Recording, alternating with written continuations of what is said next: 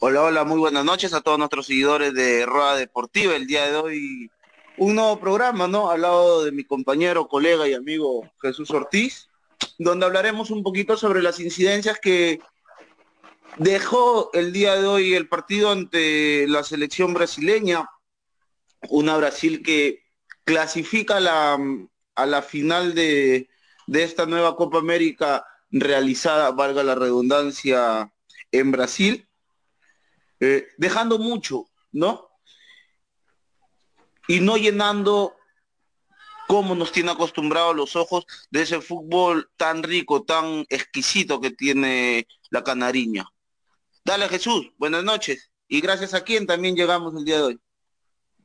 ¿Qué tal José? Buenas noches a ti, buenas noches a toda la gente que nos está viendo acá en, Rueda Deportiva, a Guillermo también, ¿no? Que nos, que nos está ahí atrás en producción, sí, pero bueno, antes de, entrar con mi comentario, tengo que decir a quién llegamos gracias el, día de hoy.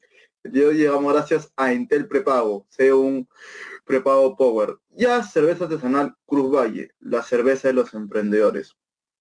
Para entrar ya un poquito en contexto sobre el partido, regalamos el primer tiempo, el segundo tiempo lo hicimos muy bien. Lamentablemente un mal despeje de Ramos nos costó el gol. No, después lo de Brasil, más allá de que, el árbitro esté, esté a favor de Brasil o en contra nuestra, es algo que Brasil no necesita para poder ganar los partidos. ¿no? Brasil tiene los suficientes jugadores para poder ganarle a cualquier selección de Sudamérica y no necesita de las ayudas arbitrales. ¿no? El penal que no le cobran a Perú, de, la mano de, de Thiago Silva, una que otra falta también que, eh, que, cobra el, árbitro chileno a favor de, Brasil y aunque no quieras eso también te, te perjudica. Justo no sé si, si, lograste ver la previa que hicimos junto a José en, tribuna, yo lo primero que pedía era que el, que el árbitro no sea el protagonista, que los protagonistas sean los, los jugadores. Creo que hoy no fue así. ¿no? Y también lo vimos cuando declararon, este, tanto Neymar declaró por Brasil y también Galese por la selección. Y dijeron básicamente que era un árbitro muy soberbio, que insultaba a los jugadores. ¿Por qué no será? Perdón, ¿por qué no lo sé? Es su forma de arbitrar, no lo sabemos, pero para mí está equivocado, tomó errores, eh, perdón, este, tomó algunos, tuvo algunos errores, sí tuvo algunos errores. Como todo, como cualquier como cualquier ser humano puede, puede equivocarse, pero mm, favoreció muchísimo más a, Brasil que, que podría decir a, nosotros mismos. No fue tan neutral. Hubo dos o tres faltas, algunas faltas que le cobraron a Brasil, Neymar ni qué hablar. Entonces, ¿qué tal José? Buenas noches. ¿Nos escuchas? ¿Qué tal, qué tal, qué tal? Muy buenas noches. Sí, sí, sí, claro, te escucho. Eh, Jesús, estás escuchando un poco de lo que decías. ¿Cómo estás? Sí, bien, acá un poquito se podría decir incómodo por el partido, por lo que pasó, ¿no? Con el árbitro chileno. Y ahí, justo hablando de chileno, tenemos un colega chileno también que, que, Nos va, que, nos va, que nos va a comentar un poquito sobre el desempeño el día de hoy de su compatriota. Bueno, eh, buenas noches Jesús, buenas noches José, un gusto compartir con ustedes de nuevo. un eh, gusto tenerte acá. Eh, bueno, de todas maneras, ya los árbitros, los árbitros chilenos ya empiezan a ser enemigos públicos en Perú ya en fila.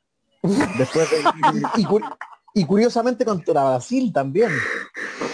Y aquí Luis, Luis, yo creo que en cualquier momento va a pescar mi, cuadro y lo va a tirar a cualquier parte después de lo que le voy a recordar.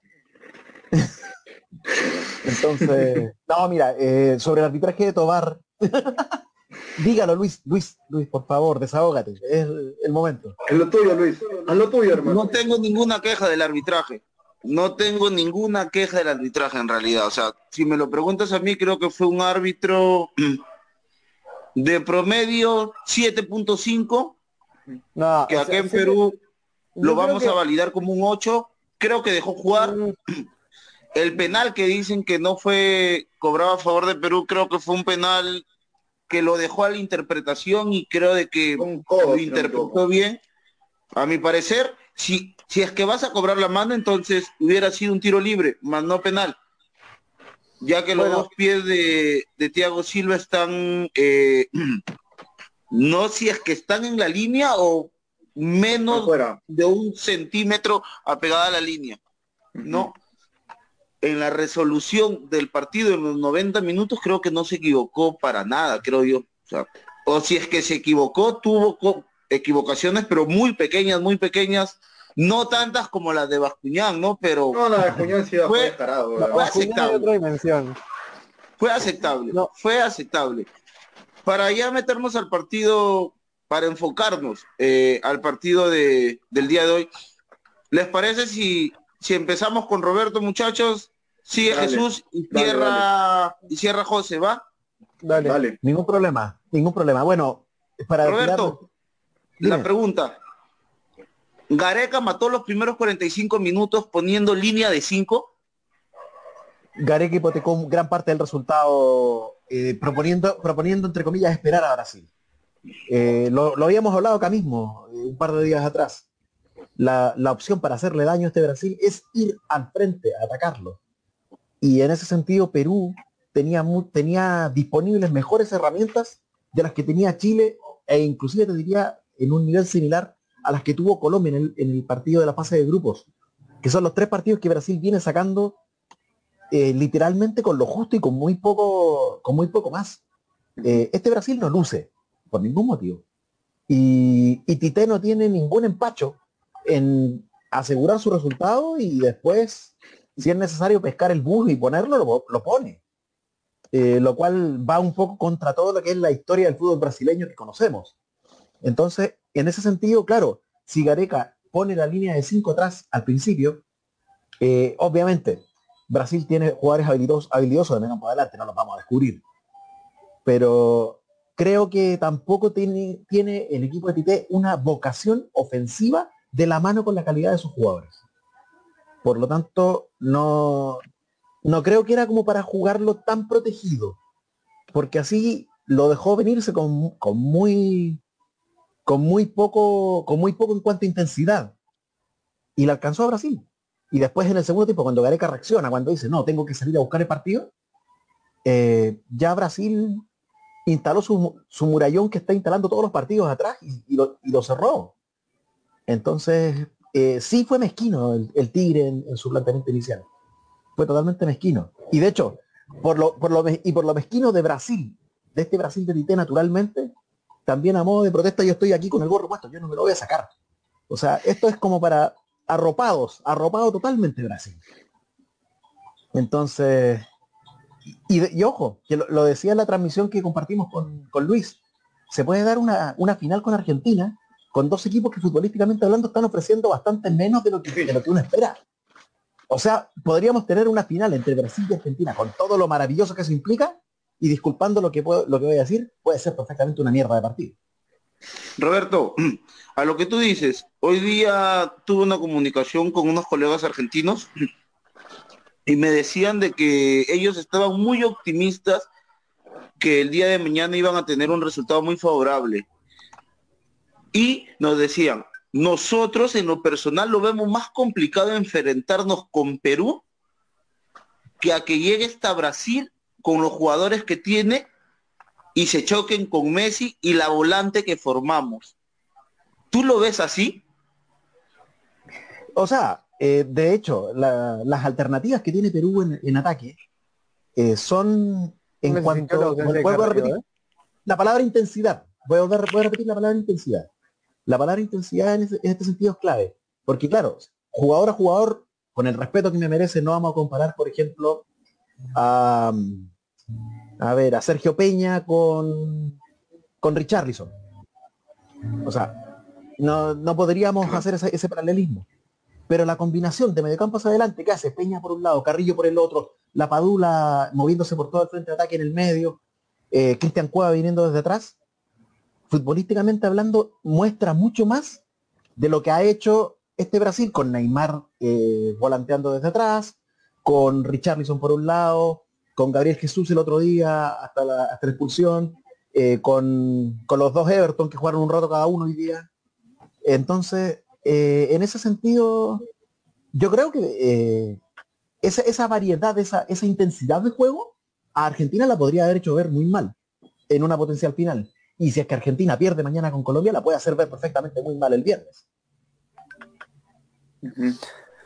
Jesús, lo mismo para ti.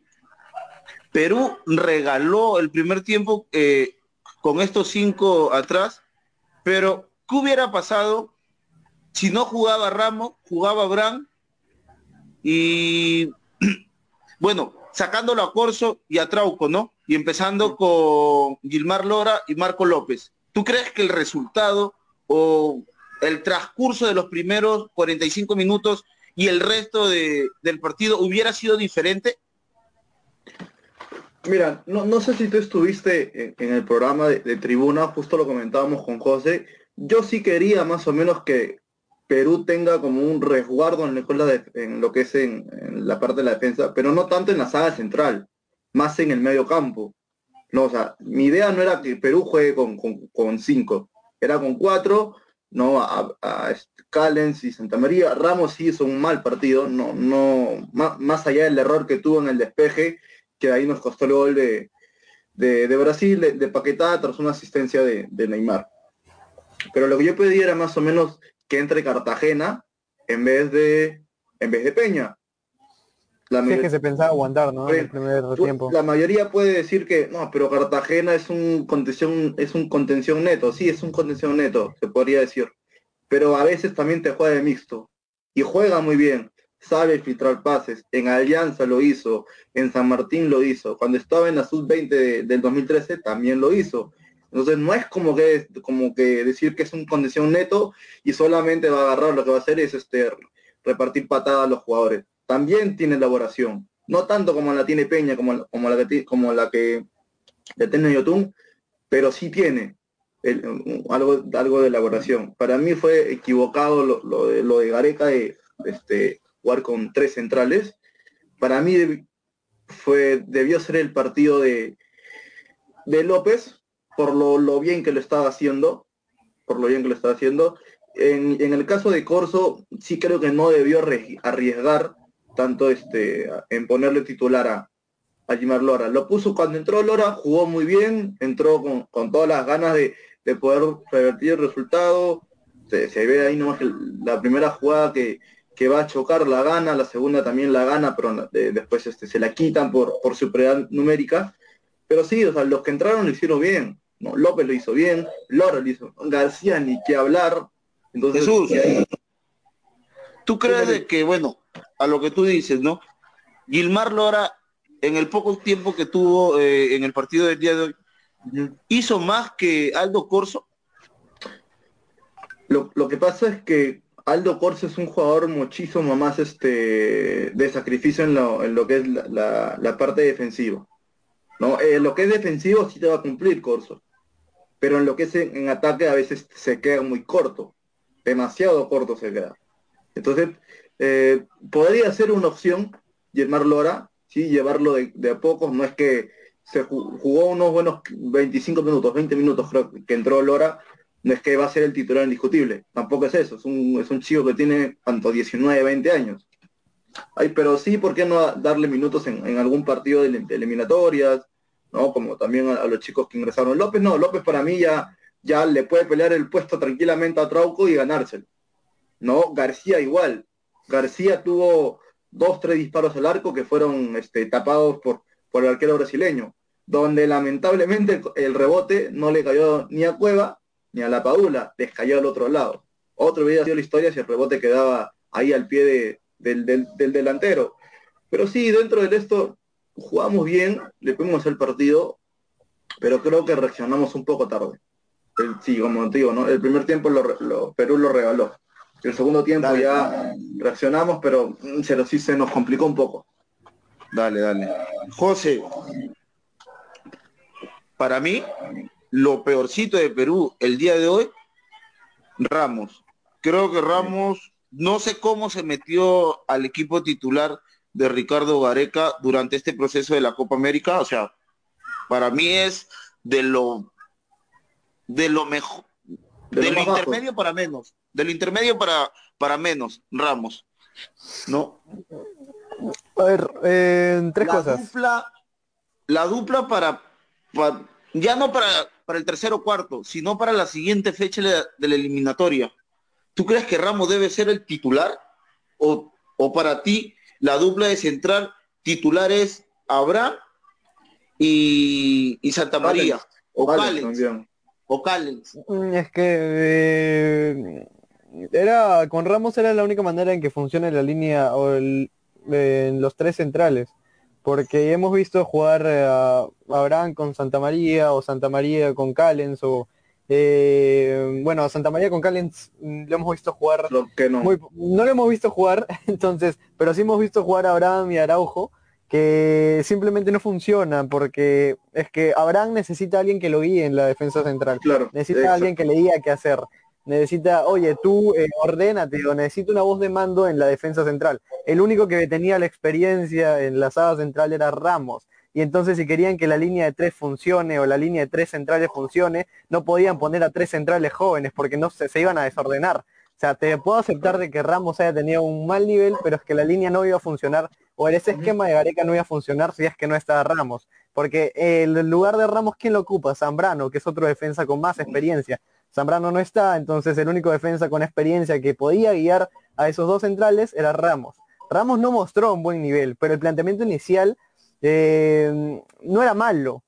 El rendimiento individual de Ramos sí fue malo, eh, porque hubo bastantes errores que cometió justamente en el gol, el mal despeje y tal, pero la línea de tres no iba a funcionar si es que no estaba Ramos.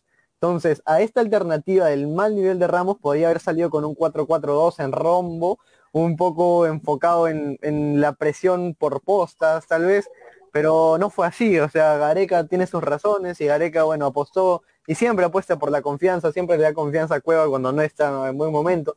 Y bueno, Ramos no era el mejor central de la liga ni tampoco estaba en un buen nivel, pero él le había rendido en un par de partidos y yo creo que consideró suficiente para, para meterlo en el equipo titular. Y bueno, sí, yo coincido con todos que Ramos no estuvo en buen nivel hoy, pero que no había no teníamos variantes para ese puesto para que alguien asuma el liderato de la saga central de Perú. Eh, Yo concuerdo, concuerdo, mucho con, con, Jesús en decir que, bueno, tendríamos que arrancar con, con López. No sé si Lora, aunque Lora me dejó una muy buena impresión, hay que decirlo. Lora entró muy bien, eh, lo vi muy bien, aportó bastante, eh, al juego, se le vio bastante proyección y bueno, Lora me parece que es un buen prospecto a futuro. Y sí, podríamos decir que tuvo muchas más cualidades que Corso en toda la Copa. Corso se entrega, sí, Corso se entrega, pero es que no hay mucho más que entrega, ¿no? Eh, está algunas deficiencias en marca, no tiene mucha proyección.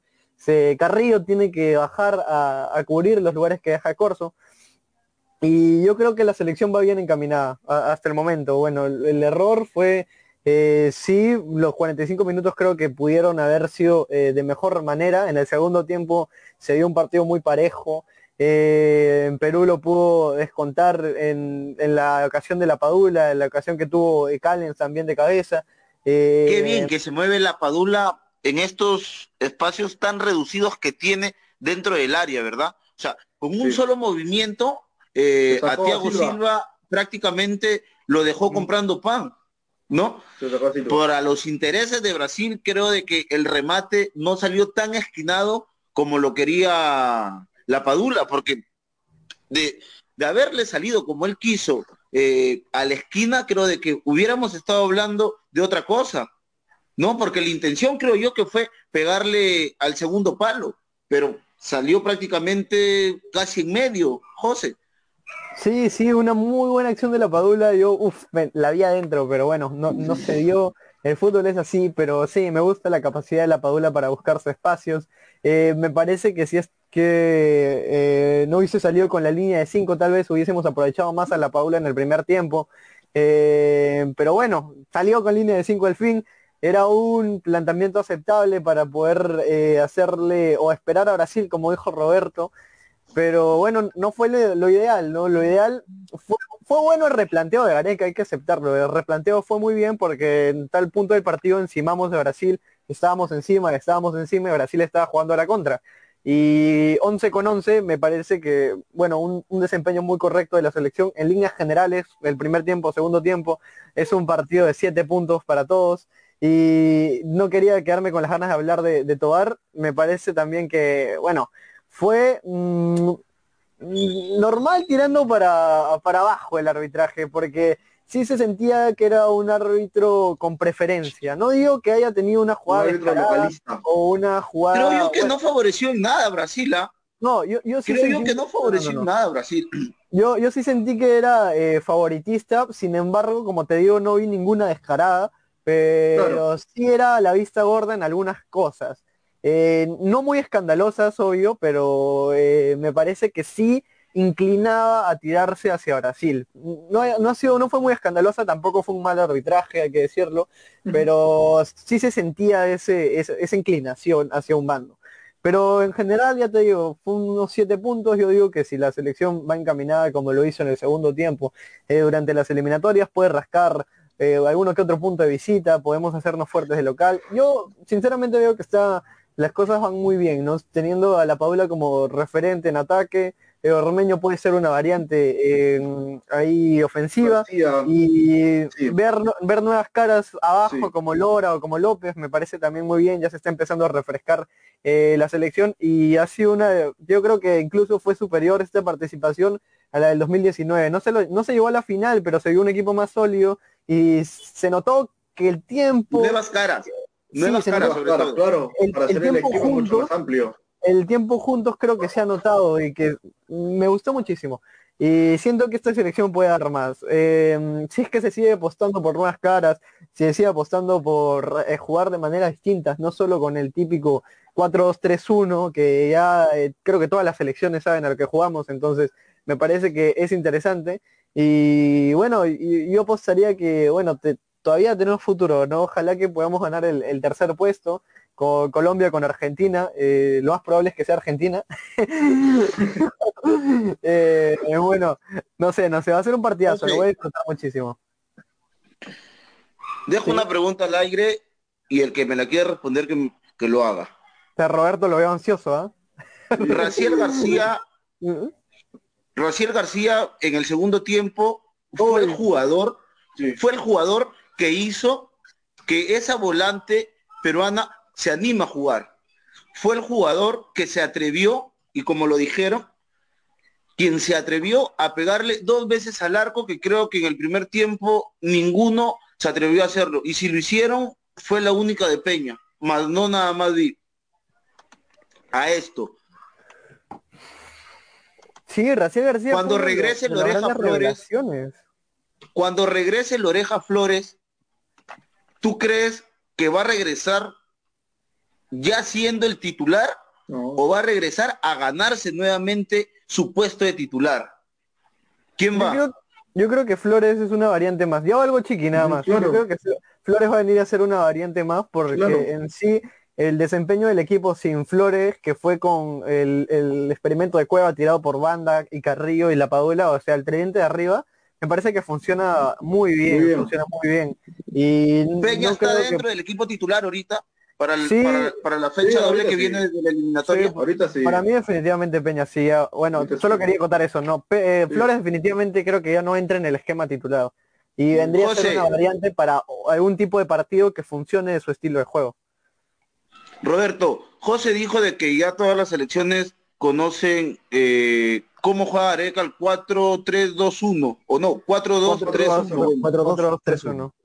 Sí, sí, sí. ¿Tú crees de que a Gareca se le vendría para mejoría de la selección peruana eh, implementar el 4-4-2 que le ha dado buenos resultados? Ojo O sea, contra Ecuador, contra Colombia, contra el mismo Paraguay, el, la misma Venezuela. Es que tiene intérpretes para jugar el 4-4-2 tranquilamente. Ahora, tampoco eh, en, la posición de Ricardo Gareca yo no me cerraría a usar uno u otro esquema, porque todo también va a depender del, rival que tienes al frente. Porque con el 4-2-3-1 puedes tener, puedes tener quizás más variantes para cierto tipo de juego, sobre todo para cargar más el trabajo por las bandas, y el 4-4-2 eh, de una u otra manera te acota eso. Y, y, dependiendo de los dos delanteros, es si vas a centrar todo, digamos, hacia dos, hacia dos pivotes de área, o vas a tener a uno que va a tener que estar en la labor de armar juego, de retroceder a buscar, y el otro, y el otro esperando en el área. Entonces, en ese sentido, eh, dependiendo de lo, de, lo, de lo, que quiera, a lo que quiera apostar Gareca, el 4-2-3-1 también te depende mucho de quiénes son tus laterales y de, y de cómo te pueden aportar. No es lo mismo eh, que juegue, por ejemplo, ya que estaban en, el debate hace un rato, que juegue Trauco por izquierda a que juegue Marcos López. Y, el, y la conexión con el que se carga por izquierda de ese, de ese tridente de, de media punta, también que muchas veces rotan ahí en, eh, Sergio Peña, eh, con Carrillo se cruzaban mucho también. Entonces, eh, el, que, el que esté por izquierda, si tiene esa conexión con el lateral, eh, le dan eh, con el 1-2 una, una, posibilidad de juego y de, y de, profundidad al ataque que no, que no la tienes con el 4-4-2.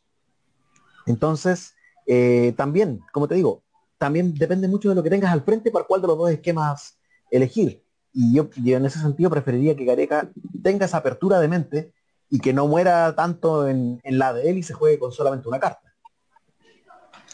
Ojo de que también nos estamos olvidando de, de Pedro Aquino, una pieza ah, fundamental bien. para Gareca, porque hablar de Lucho Víncula ya está, ya creo que de más decirlo así.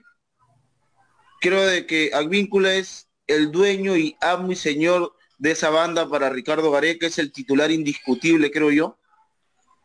Pero qué bueno para la selección peruana que salió eh, una competencia para, para Aldo Corso. Qué bueno para la selección peruana que le salió una muy buena competencia a Miguel Trauco, que vamos a coincidir, creo yo que debería ser ya el titular Marco López por lo que viene haciendo. Qué bueno que Peña viene teniendo minutos. Qué bueno y lo aplaudo que Raciel García haya sido el que hoy día inició y incentivó a todos los demás para esa rebeldía en el segundo tiempo, ¿no? Y además también no sabemos cuál fue la lavada de cabeza que le dio Ricardo Vareca en, el camerino.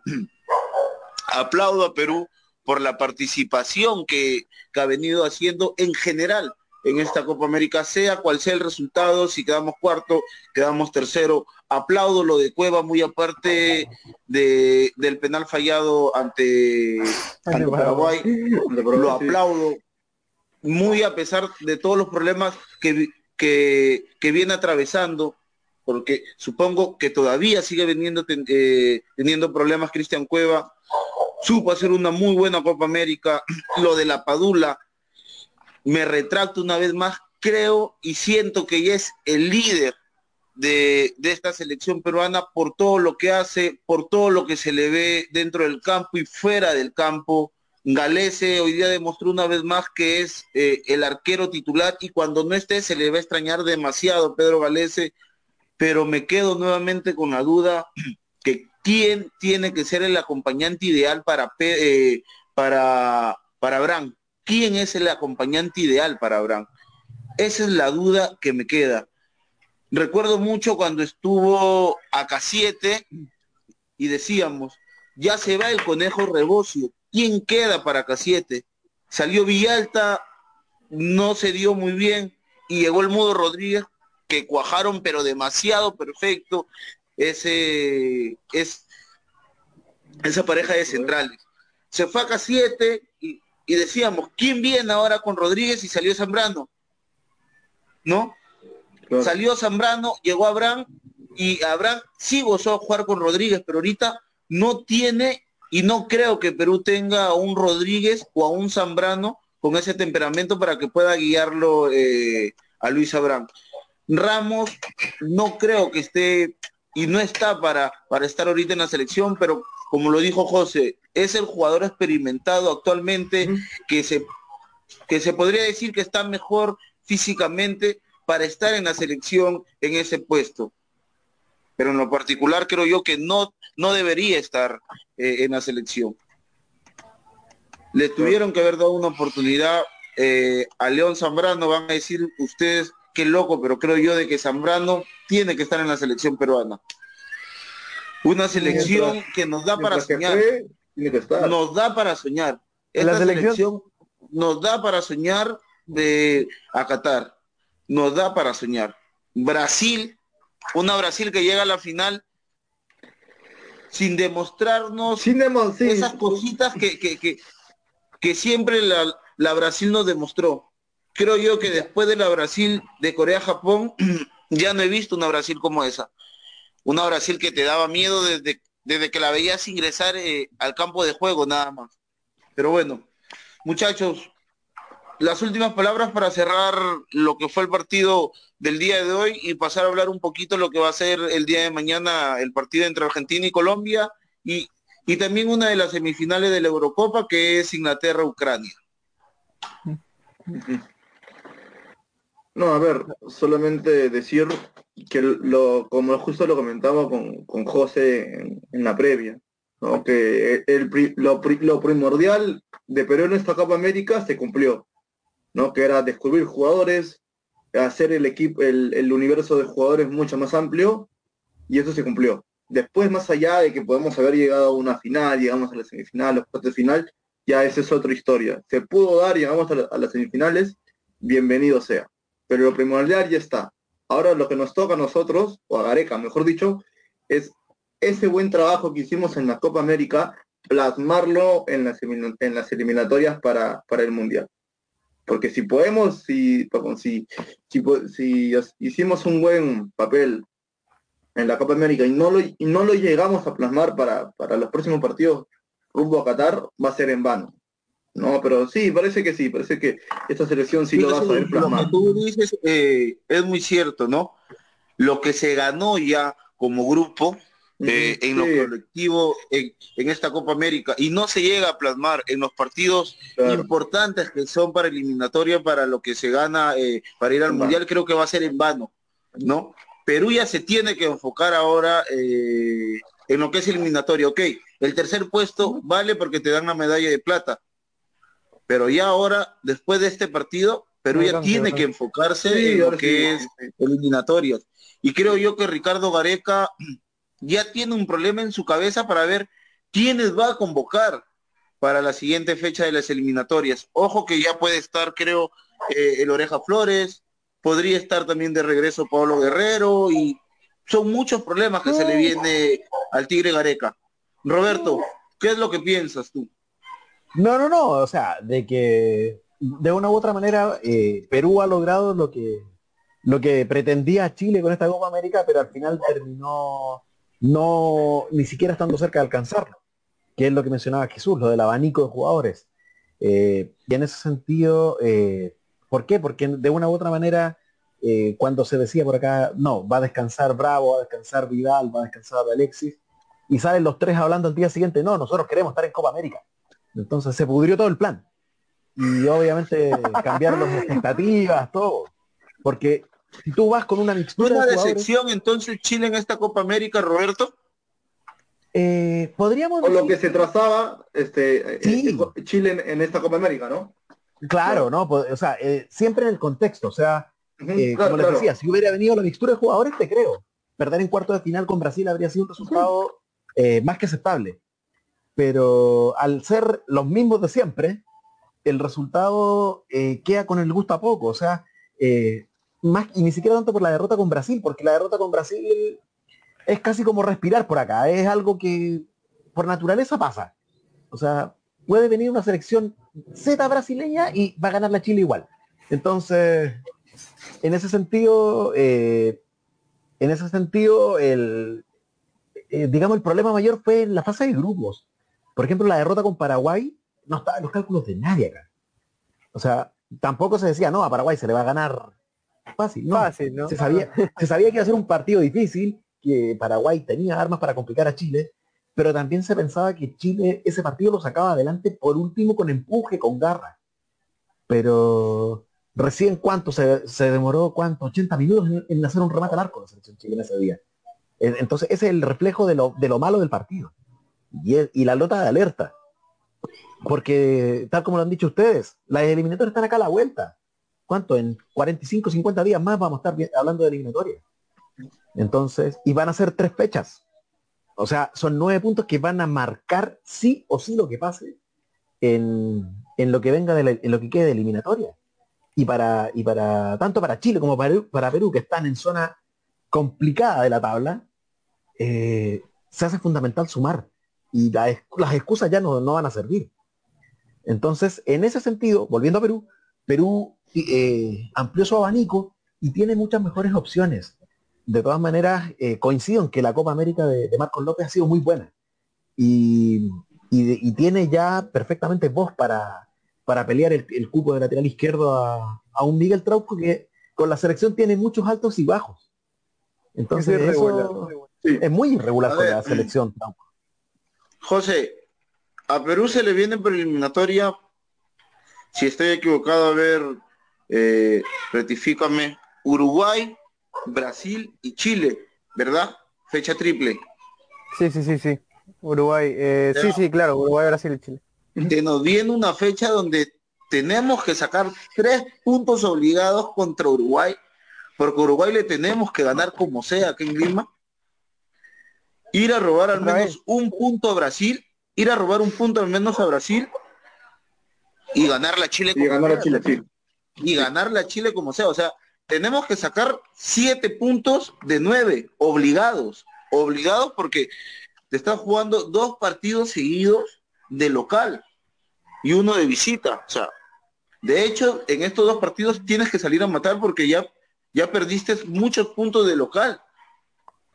Sí, por supuesto. Concuerdo contigo, Luis. Tendríamos que sacar todos los puntos necesarios para poder mantenernos con vida, porque ahorita estamos un poco En un deuda. poco, un poco lejos del objetivo que era de al menos posicionarnos en la mitad de tabla ya con nuestros rivales directos, si es que queríamos pelear la clasificación Chile. Eh, pero no, estamos bastante lejos. Eh, no, no cuántos puntos, porque mira, creo que llevamos una diferencia de dos puntos contra el que está eh, sexto, me parece, o contra el que Estamos está a cinco puntos del, del del tercero. quinto. De- sí, o- a cinco puntos del tercero que es Ecuador y a ocho puntos del segundo que es Argentina. sí, o sea, contra- con nuestros rivales directos yo creo que no hay... O sea, la tabla está muy apretada, está muy apretada Sí, está la tabla. Ahorita, está muy, muy apretada. Sí, sí, sí. Eh, antes de, de seguir con el, el tema eh, acá de las eliminatorias, yo quería preguntarle a Roberto algo que se me, se me acaba de venir a la mente, pero quería preguntarlo hace tiempo. ¿Por qué Pinares? Roberto. Roberto. Tenía Ya. que hacerlo. tenía- Ese, eso es un acto de maldad, José. Eso. o sea, ya, ya era suficiente con que hablaran de que viene el partido en Lima por las eliminatorias. Ya con eso era suficiente. No era necesario revolverle vida y sacarme el tema de Pinares, de un César no- Pinares que es un jugador, No entendí, que es un no jugador entendí. muy, eh. muy, muy técnico, de- con mucha capacidad futbolística, con- que tiene muy, una muy buena pegada y todo, pero que lamentablemente con la selección chilena jamás ha rendido, jamás ha cuajado en la selección y oportunidades ha tenido. O sea, partió, y de hecho, en su primer partido internacional César Pinares hizo un gol con la selección chilena. El año 2017 en la, en la China Cup ante Ok. Croacia, si la memoria no me falla. Entonces, eh, Pinares partió con un gol, o sea, tampoco vamos a decir que, que, que podríamos haber esperado muy poco de él. Pero después cuando empezaron los partidos, más en serio, eh, el tipo no, no, no te aportó todo eso que, que lo ha llevado a jugar en este momento en gremio en Brasil.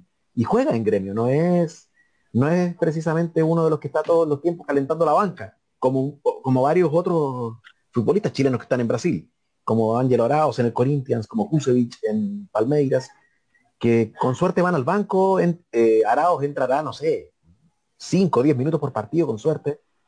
Kusevich ni siquiera eso. No, Pinares te juega, te juega, y te juega de titular. O, o te juega dos de tres partidos de titular. Entonces, si, si él rindió en Católica y rindió de muy buena manera, si Gremio se fijó en él, eh, es porque hay algo que él tiene. Pero ese algo no aparece, no aparece. Y claro, más encima, acá en, acá en Chile lo vimos eh, cuando salieron los números de la nómina, con la número 7 que usaba Alexis Sánchez. Entonces, Fue como no. O sea, todo lo que podría haber estado malo salió peor. Entonces, entonces no, o sea, eh, lo de Pinares es un caso, un caso digno de estudio. Así, literalmente te lo digo, José. Es, eh, es incomprensible que no logre traducir todo lo bueno que él hace como, como futbolista de club en la selección. Y es una liga competitiva como lo de Brasil, o sea, bueno, a- acá tenemos un caso similar que es el de Raúl Ruiz Díaz que juega Sí, pues sí, en la MLS, Díaz, sí. es el goleador del MLS, pero es que es la Ruiz Díaz MLS. también ¿no? juega en Chile, ¿eh? En la U. Sí, no, y Raúl Díaz en, en esa Universidad de Chile que fue campeona de Copa Sudamericana fue un, un- fue el, el primer recambio, un jugador muy importante Sí, sí, sí. en la idea futbolística de San Paoli. Yo, yo recuerdo a, yo recuerdo a Ruiz Díaz, no recuerdo bien el equipo, no, Roberto me, me- me va a ayudar en eso, que un, tira un penal y la pica. En No, Libertadores me parece. en la Libertadores, Libertadores, en Sudamericana y No, fue en la Copa Libertadores que en una, en una definición a penales te sacó el, el, el penal picado ahí en el Estadio Nacional de Sí, sí, sí, Bueno, sí, La hinchada de la U obviamente le celebró. La hinchada de la U lo recuerda con mucho cariño a, a Ruiz Díaz. Eh, tampoco al nivel de pedirlo que vuelva, ojo, pero pero sí lo recuerda con mucho cariño por lo que aportó en esa en esa Universidad de Chile que fue campeona de Sudamericana y después y después fue semifinalista de Libertadores de inmediato. Entonces, pero claro, también pasa lo mismo. Cuando Ruiz Díaz llega, se pone la camiseta de la banda roja, Nada. Mm, Nada. Sí, pero yo digo que es que Pinares está en una liga competitiva. Ruiz Díaz, claro, la MLS sí, eh, es regular, hace goles, pero no es tan competitiva como el brasileño. obviamente. Eh, bueno, me sorprende a mí también, pero igual sigue insistiendo con, con él. ¿Qué se puede hacer? Bueno, tampoco es que puede, bueno, la selección chilena se puede dar el lujo de, de escoger jugadores. eh, bueno, si es que tienen un buen rendimiento, pues evidentemente lo van a llamar, ¿no? Pero ya como tú dices, no, no rinde, ¿no? Igual, de todas maneras, yo creo que eh, perdieron un jugador en el primer tiempo, como es Alexis Sánchez, yo creo Ujú. pero bueno, mm, decisiones del azar. Mira, ¿no? Es mira, eh, es que no se tiene Alexis Alexis al quería 100. llegar. No, Alexis quería jugar, quería estar. Él de una u otra manera siempre quiere estar en la Sí, siempre quiere estar. Eso sí, Y- eso sí, siempre Alexis está para Y selección. da lo mismo, da lo mismo. Él puede venir reventado y Sí. no, y te va a pedir, y va a querer, y va a querer jugar ojalá los 90 Va a venir- minutos. va a venir, te va a meter, sí. Claro. Y entonces, y además para el grupo, de una u otra manera ver a Alexis Sánchez en cancha era, era un factor positivo. Ahora, yo no habría puesto a Alexis Sánchez en la, en la función que, que cumplió. O si lo pongo en esa función, no hubiera sacado a Ben Britton del equipo titular. Hubiera sacado, con todo el, el respeto que me merece, hubiera sacado a Eduardo Vargas, que siendo goleador, siendo todo, eh, a nivel futbolístico, su Copa América tam- eh, tampoco fue fue del todo positiva, tampoco fue del todo positiva. Te aportó con goles importantes, sí. Pero, pero, pero como juego, como nivel de juego, tampoco fue de las mejores copas que le hemos visto a Vargas. Entonces yo le habría dado la oportunidad a, a Britton de jugar con Sánchez, porque Britton te aporta conceptos tá- tácticos que ninguno de los delanteros chilenos tiene. Entonces, eh, eso Alexis Sánchez a lo mejor le podría haber sacado mejor, mejor partido. Y, y podríamos haber quizás tenido otra historia, no tan literal como ganarle a Brasil así rápido, pero podría haber sido perfectamente bastante más competitivo. Es que, es que date cuenta que en el primer tiempo fue solamente el remate de Vargas. El tiempo que, hablando por el tiempo que estuvo Alexis Sánchez.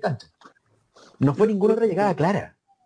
Sí, lo que pasa es que yo, yo también voy en la línea de que dice Roberto, porque también este, sabiendo lo que comentaba él, que esta Copa América era para, para su- el supuesto recambio.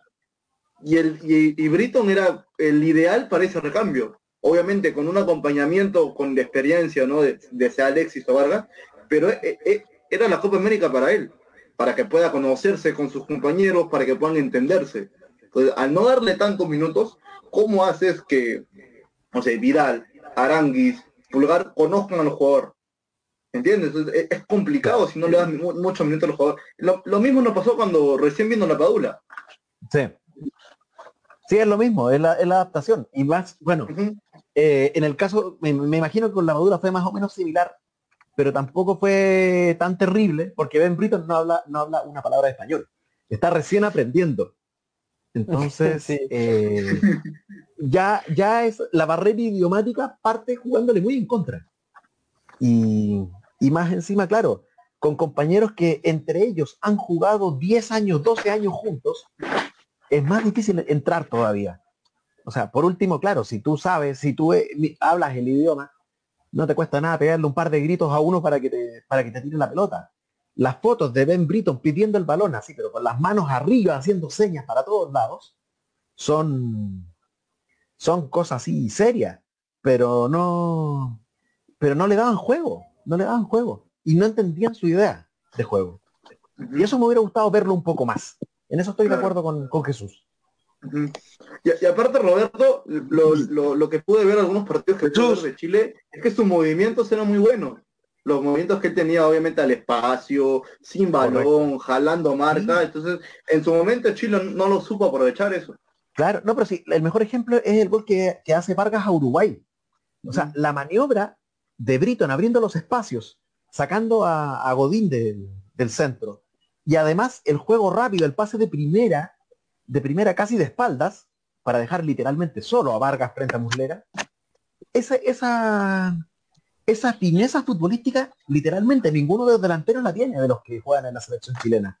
Por lo tanto, hay un potencial ahí que se tiene que aprovechar y que ahora que se vienen tres fechas bastante complejas, no solamente por el tema de Lima, sino porque también vamos a tener a Brasil, lo vamos a tener por acá, entonces, y de hecho se parte con Brasil acá.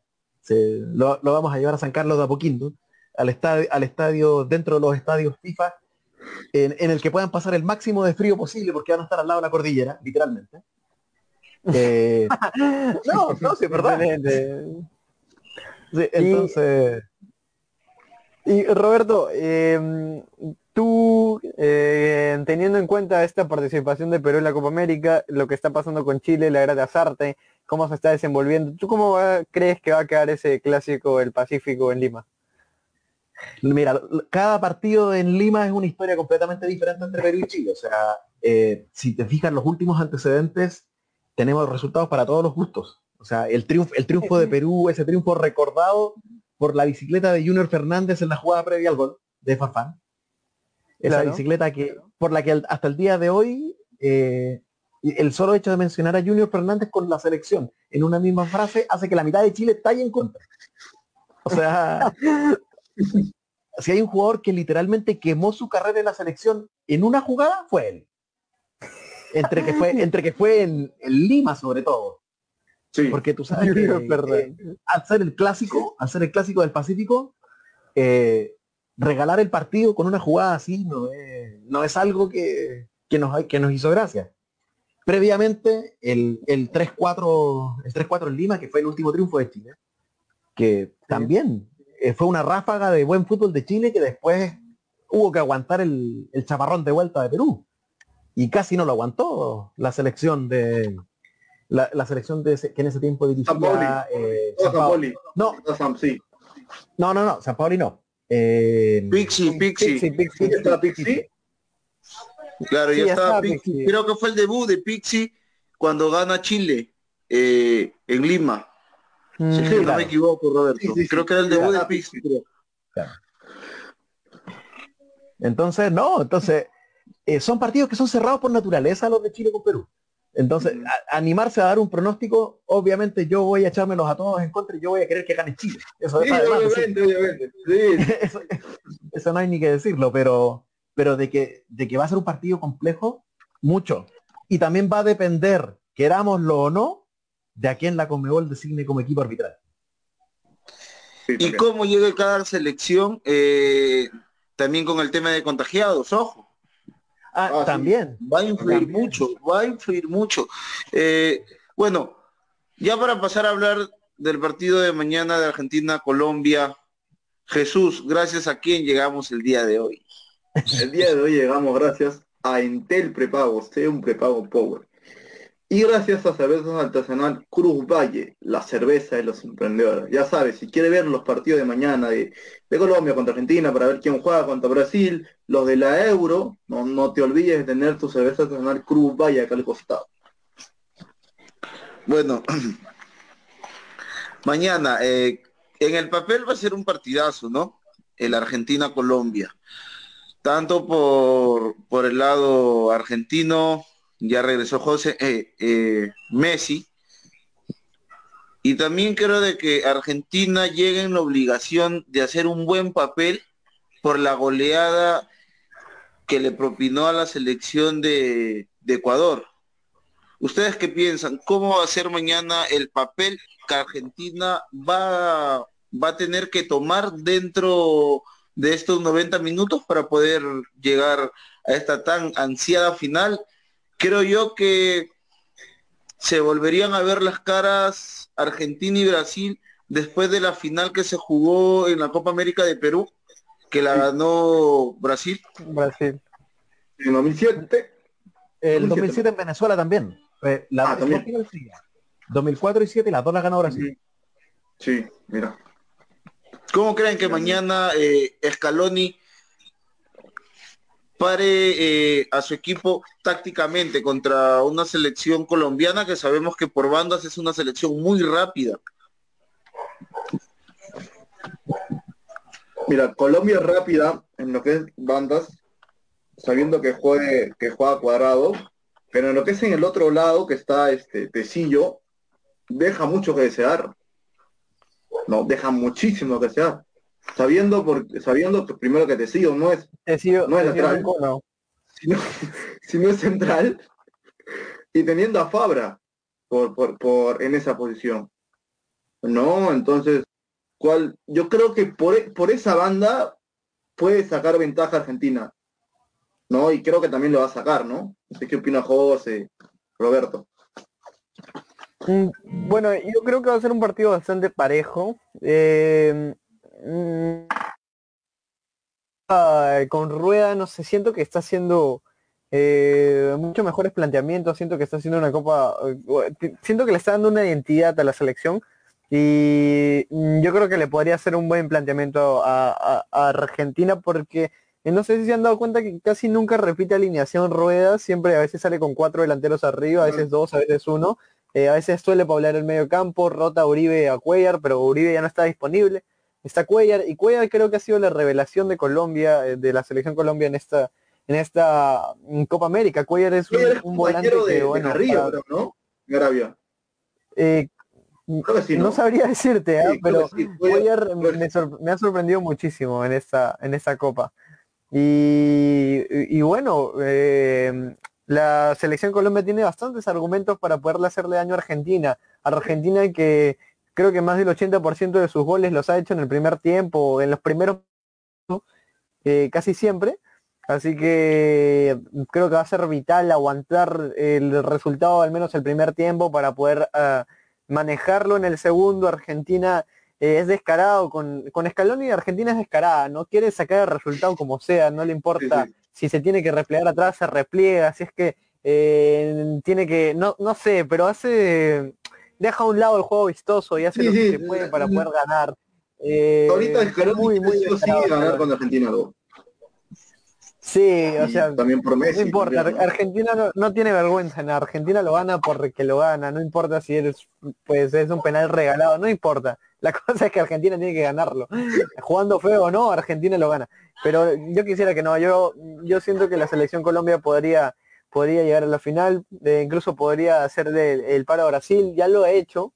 En fase de grupos le hizo un muy buen partido a Brasil, es cierto, la pelota parada, eh, concentración de ellos, es, o sea, el factor Pitana lo sacó del partido, pero eso no justifica lo mal que defendieron en, esas últimas jugadas. Pero bueno, eh, yo creo que con un poco más de tiempo y, se podría consolidar eh, la idea de Rueda, se podría consolidar el equipo ideal de Rueda para poder hacerle frente no solo a Argentina, sino eh, asegurar su puesto eliminatoria. Están dejando pasar puntos bastante importantes, eh, salvaron un punto con Argentina milagrosamente, eh, fueron goleados por Uruguay en, en, en, en Colombia y bueno, ojalá que se recompongan y puedan sacar adelante lo, lo que es eh, la selección Colombia, lo que vimos de la selección Colombia en 2014, en 2017 y eso queremos, ¿no? Sobre todo para que se vuelva bien competitiva la, la, la liga.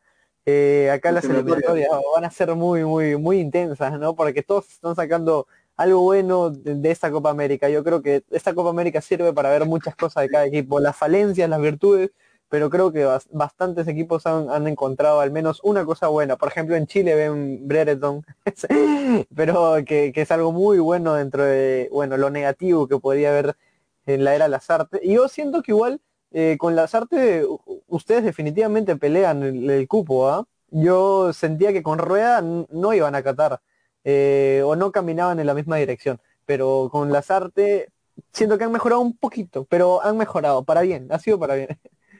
No, en, el caso de Rueda, eh, o sea, digamos que el trabajo que había hecho Rueda era un trabajo más enfocado a la transición.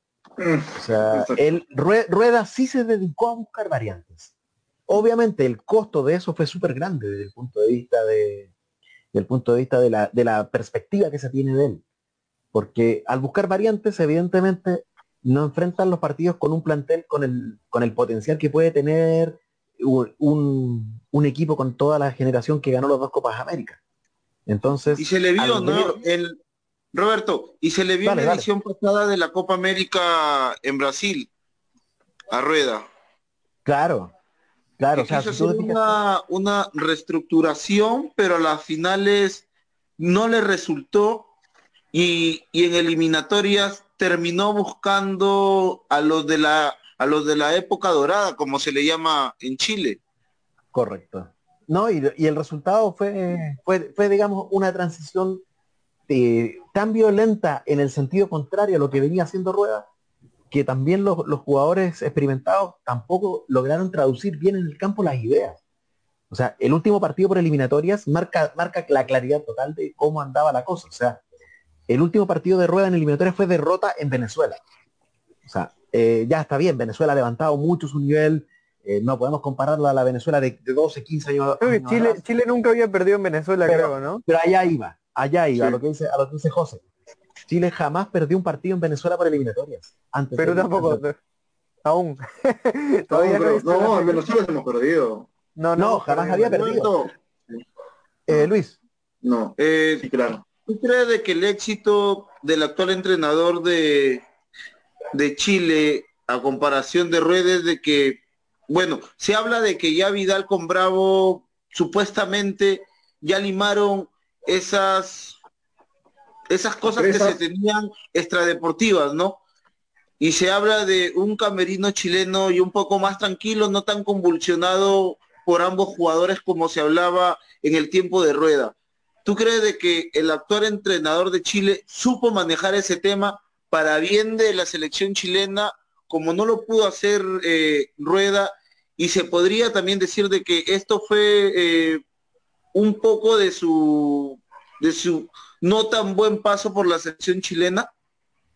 Eh, puede haber influido perfectamente, porque técnicamente Rueda le, entre comillas, le echó para adelante. Los llamó, dijo, no, yo los voy a llamar y si, y si tienen que jugar los dos, van a jugar los dos y ya no se metió en el problema que había entre ellos. Las artes de una u otra manera ha, dado las instancias para que haya esta, esta limazón de asperezas eh, y por último para que remen para el mismo lado.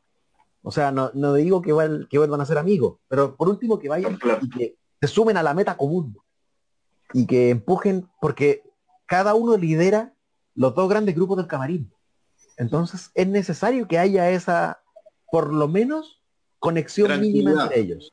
Y, que derive justamente, como dice Luis, en una tranquilidad en el camarín. Entonces, ahí, ahí eso, eso las artes lo ha hecho, lo ha hecho bien. Y de una u otra manera los jugadores se han sumado a ellos. Y se ve un grupo que está más compactado que en la era rueda, definitivamente. Bueno, ya como para ir cerrando ya el programa el día de hoy, pero no quiero tampoco dejar pasar esta, esta pregunta para Roberto porque sé que me la va a responder, pero con muchas ganas. Lo corralan, lo corralan a Roberto. Eh, de pasar la selección argentina a la final, se estaría logrando, entre comillas, el éxito de tu gran amigo. Saludos. El nombre ya se me olvidó ya de, este personaje. Alejandro Domínguez. Alejandro Domínguez va a ser el éxito de Alejandro Domínguez que se juega una final eh, Argentina-Brasil.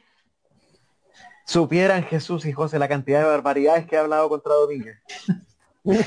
Oh, estoy completamente de acuerdo a pesar de no haberlas escuchado. No, Luis, Luis te puede decir la cantidad de, de imbecilidades que han salido de mi cabeza inspiradas en Y a título personal, todavía el señor decía, a título personal. a título No, personal. por supuesto, no, lo digo yo, güey.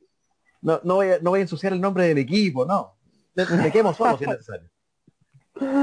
No, pero es cierto, No. ese, ese señor es uf, impresentable.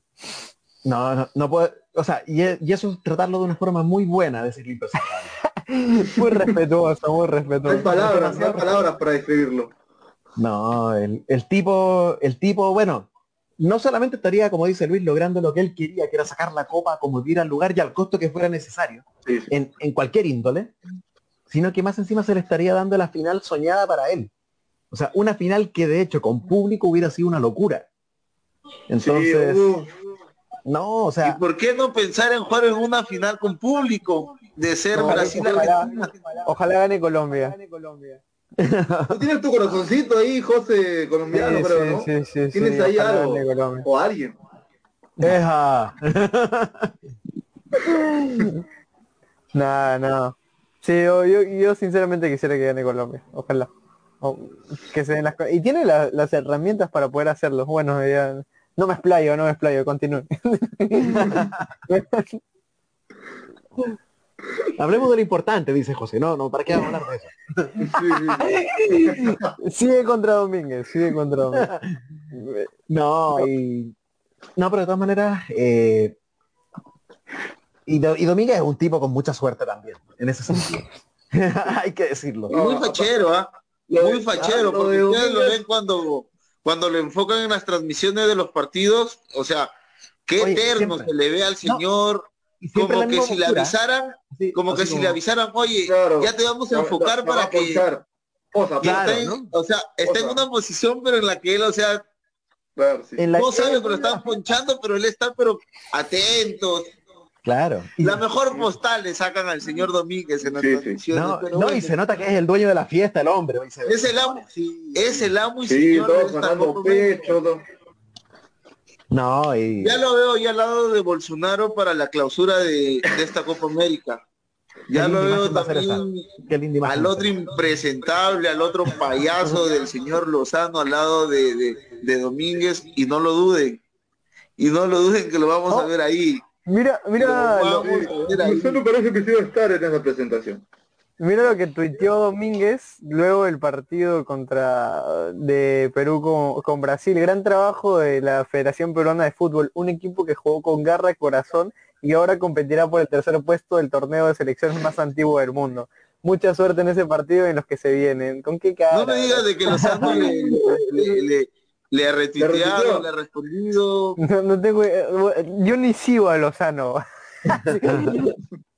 Puta, pero- madre. pero- pero bueno, eh, muchachos, Lo último para cerrar el programa y del día de hoy. Y prepárense para cerrarlo de Domínguez. Prepárense para el discurso que viene con el Sí. 99,9% de Qué facherito, ¿ah? Qué facherito que se va a presentar el señor Domínguez. Mucho chocolate va a votar en esa conferencia. Bueno, lo último, muchachos. ¿Con qué se quedan de la fecha del día de hoy? Jesús. no solamente con, la eliminación de Perú, que como lo dije, regalamos el, el- el- el primer tiempo. No, es que es, es el tema de hoy. No, lo bueno, lo bueno es que sumamos este, herramientas, jugadores al, al- a la selección. No, somos tres, cuatro jugadores que pueden. que Pero pueden qué ánimo la del señor. Ortiz, ¿no? Qué ánimo la del señor Ortiz. Es como que pero si es que hemos perdido, Luis. Tampoco me pides que estés Pero- feliz. No, Pero sí está bien. A ver, a ver, a ver. Hemos Tú- perdido tú bien. dices, hemos sí, perdido bien. hemos perdido, pero, pero hemos ganado. Hay que ver el lado bueno. Sí, Hay que ver el lado sí, sí. positivo que, que, un poco, un que poco hemos llegado, hemos llegado eh, hasta el último. eh, cuando pensábamos de que prácticamente solamente íbamos a ir a participar y nada más, pero se fueron dando los resultados, los Sí. partidos eh, lo fuimos ganando, supimos, bueno, el profesor Gareca supo cómo eh, formar o reestructurar cada partido que no se le iba presentando. Gilmar Lora, Marco López, que López. creo yo ya se hablar. por, por, por ese lado. Lo de Raciel García, que lo aplaudo y creo yo que tiene que estar en esa fecha triple que Perú va a jugar, pero bueno. Dale Jesús, pero dale con ánimo, por favor, no me desanimes. después, no, sí, por favor, es el primer lunes de la semana de julio el mes del, del bicentenario. El Señor Jesús habla como que si la novia lo, hubiera dejado. No, lo que pasa es que estoy hablando por el partido. no, no, si fuera de todo, este, el, el, lo principal se, se logró, que es hacer el equipo amplio. Y de ahí yo estoy contento. Que como justo tú lo comentabas, se dieron los resultados, bienvenido sea. Llegamos a la semifinal, lamentablemente perdimos, pero el, lo que vinimos a hacer a, a la Copa América con estos chicos se dio. Y por eso sí estoy, en, ese sentido sí estoy bastante cómodo con, la selección. Veremos qué pasa mañana con Colombia y Argentina. No va a ser un partidazo, espero que sea un partidazo con bastantes goles. Yo quiero ver un, partido con bastantes goles, con tres, cuatro goles, si se puede más, bienvenido sea. ¿No? Y también lo, de Roberto también nos comentó, lo de selección chilena, lo de recambio que se suponía que se iba a dar en esta Copa América y no se llegó a dar ¿no? Y lo de lo de el presidente de la, de la Comebol, nada más. Jesús, lo último, lo último, lo último ya para, para ir con, con eh, bueno, con Roberto y cerrar con José. ¿El bife o el café para mañana? Uy.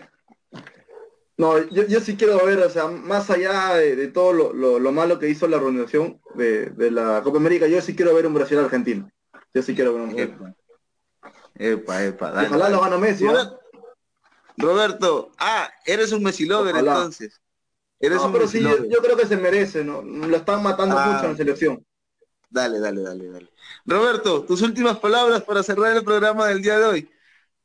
Bueno, destacable la presentación peruana en la Copa América. Queda quizás el gusto a poco, como lo hemos dicho aquí en, esta conversación, de que podría haber sido un poquito más el día de hoy podría haberse planteado de otra manera y haber reflejado para obtener un resultado mejor del que se obtuvo.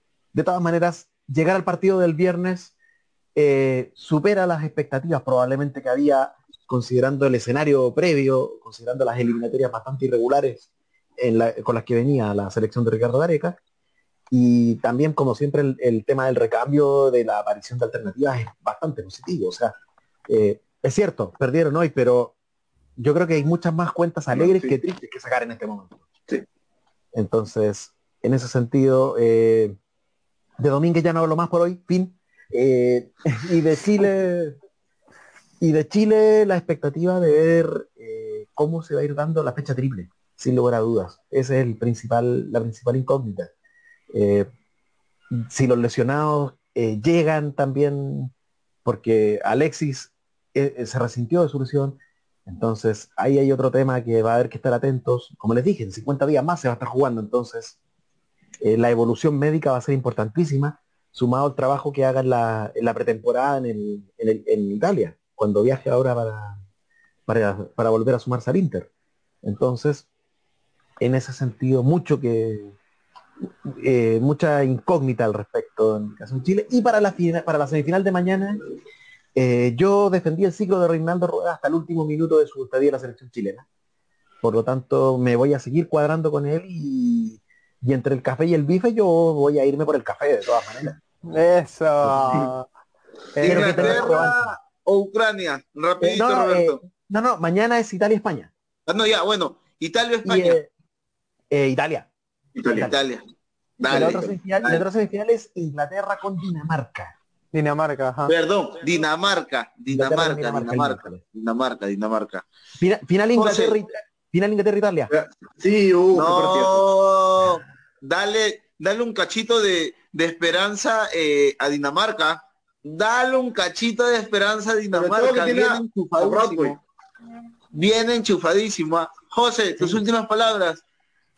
Bueno, creo que ustedes han dicho todo, hemos dicho todo en el programa. Eh, sobre todo no tomar esto como una, una eh, victoria moral, así como de las que Roberto ya conoce. Eh, yo creo que eh, podemos tomarlo con, con bastante alegría, ¿verdad? Se han logrado bastantes cosas. Sí, pudo ser mejor, pero eh, muy contento por la selección, muy contento por lo que obtuvo, muy contento por todo lo que se ha logrado ¿no? en, esto, en este proceso y creo que está bien encaminado. Y nada, para la Euro yo creo que definitivamente Italia lo saca adelante. Italia-Inglaterra tiene que ser la final lógica y mañana gana Colombia. Así que eso es todo lo que voy a decir. Muchísimas gracias. Roberto, ha sido un placer tenerte acá. Eh, Luis, eh, gracias por compartir bueno con nosotros, igual Jesús, ha sido un, placer hablar con usted. sobre todo lo que más nos gusta hablar que es el fútbol. Pero Yo le voy a dar la contra y voy con Jesús.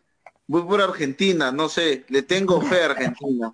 tengo una fe a Argentina y, y les voy a dar la contra. Dije Dinamarca, me encanta el fútbol de Italia, pero los españoles son tan, pero tan sortudos en esta Eurocopa que les aseguro que pasan por tanda de penales. Acuérdense de mí, siendo las 10 y 15 en Perú.